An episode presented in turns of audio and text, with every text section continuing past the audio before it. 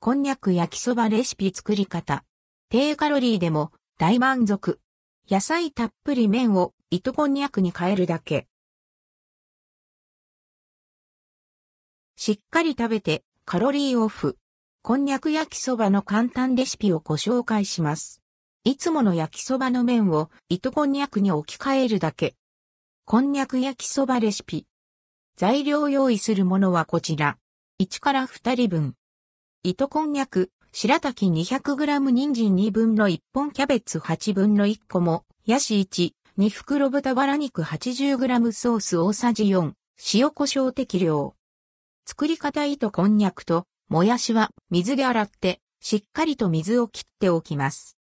キャベツ、人参、豚肉を一口サイズに切ります。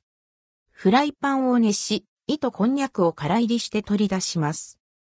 フライパンに豚肉を入れて炒め、色が変わったら野菜を加えて炒め合わせます。最後に糸こんにゃくを加えてほぐしながら混ぜます。仕上げにソースと塩胡椒で味を整えれば完成。こんにゃく焼きそば味は？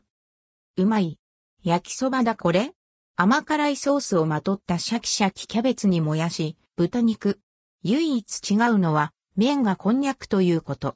プルンと滑らかな口当たりとつるっとした喉越しで、スルスルといくらでも食べられちゃいます。繰り返しますが、味は焼きそばです。食べ応えもあって、夏の屋台を思い出す。同じ量を食べるにしても、麺をこんにゃくに置き換えるだけでかなりカロリーオフになります。